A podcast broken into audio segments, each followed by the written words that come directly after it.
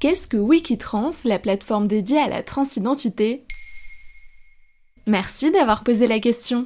À l'occasion de la Gay Pride, Maintenant vous savez vous propose une semaine consacrée aux questions de genre. Chaque jour, découvrez des épisodes sur le mouvement LGBT, le genre et la sexualité.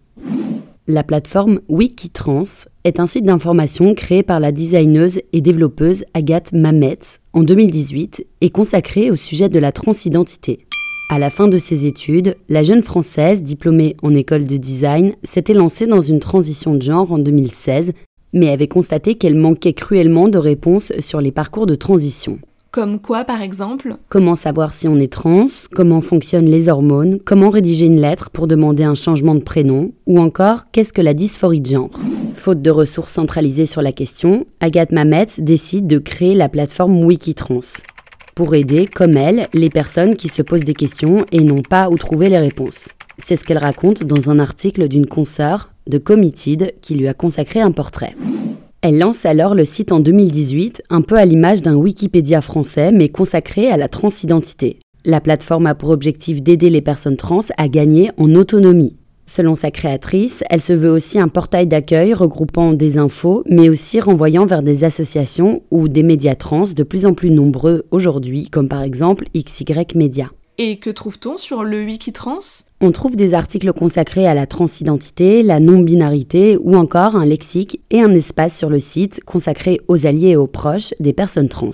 Il s'agit par exemple de conseils et de recommandations, comment s'adresser à une personne assignée fille à la naissance et devenue garçon, comment savoir le pronom qu'il convient d'utiliser quand on parle d'une personne non binaire, ou encore qu'est-ce qu'une personne intersexe? Le site propose aussi des modèles de lettres de coming out ou des conseils relatifs aux transitions hormonales, c'est-à-dire celles qui s'accompagnent de la prise d'hormones pour aider le corps à passer d'un genre à l'autre.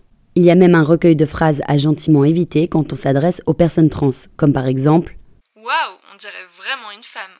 Ou encore C'est quoi ton ancien prénom? Et c'est accessible à toutes et à tous?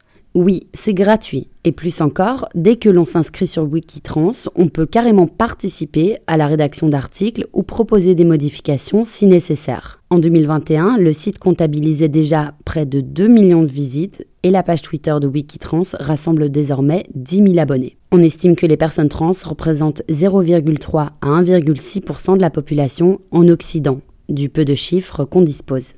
Elles ont existé en tout temps et en tout lieu Désormais, ce sont autant de gens qui ont des réponses à leurs questions. Voilà ce qu'est Wikitrans.